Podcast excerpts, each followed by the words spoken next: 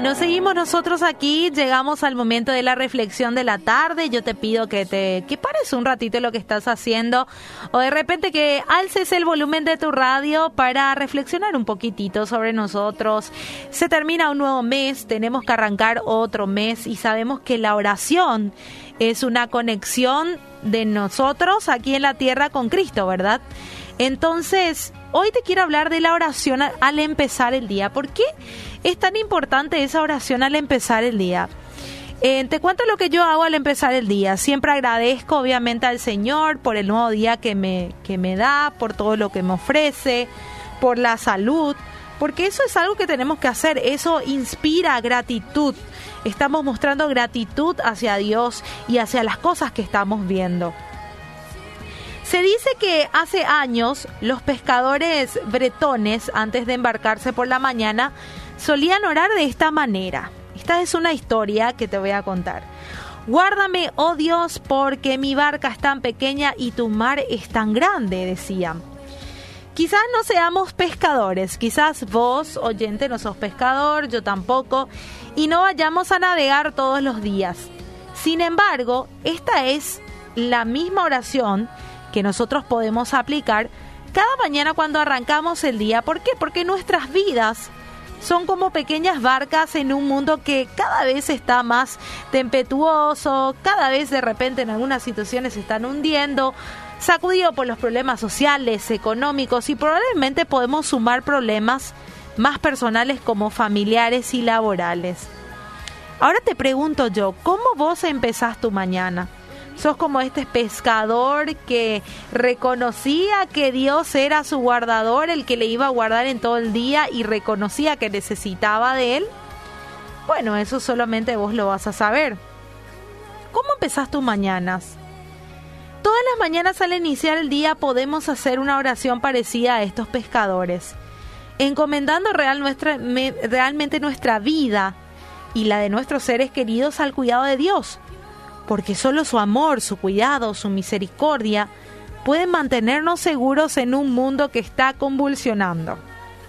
Quizás tenés muchas dudas o temores acerca del futuro, o lejos de ver mejoría las cosas, pareciera que solo empeoran, sin embargo yo te animo a que tengas confianza, así como el salmista, y decir, él decía en el Salmo 59, 16, en cuanto a mí yo cantaré de tu poder cada mañana con alegría acerca de tu amor inagotable. Pues tú has sido mi refugio, un lugar seguro cuando estoy angustiado. Oh fortaleza mía, a ti canto alabanzas porque tú, oh Dios, eres mi refugio, el Dios que me demuestra amor inagotable. ¡Wow! Así se dirigía cada mañana el salmista David a su Señor. Te pido que sigas reflexionando si vos te dirigís de esa manera o arrancás el día ya, lo primero que mirás es tu celular, por ejemplo. Creo que muchos vamos a estar ahí realmente perdiendo, ¿verdad? Pero son hábitos que podemos cambiar. Y sabemos que Dios es el único refugio seguro, a quien podemos acudir en el tiempo de la angustia, en los tiempos buenos, y confiar en, en Él nos va a guardar y nos va a salvar en el día de la angustia. Ahora te pregunto, ¿todo esto que te estoy diciendo, vos lo crees?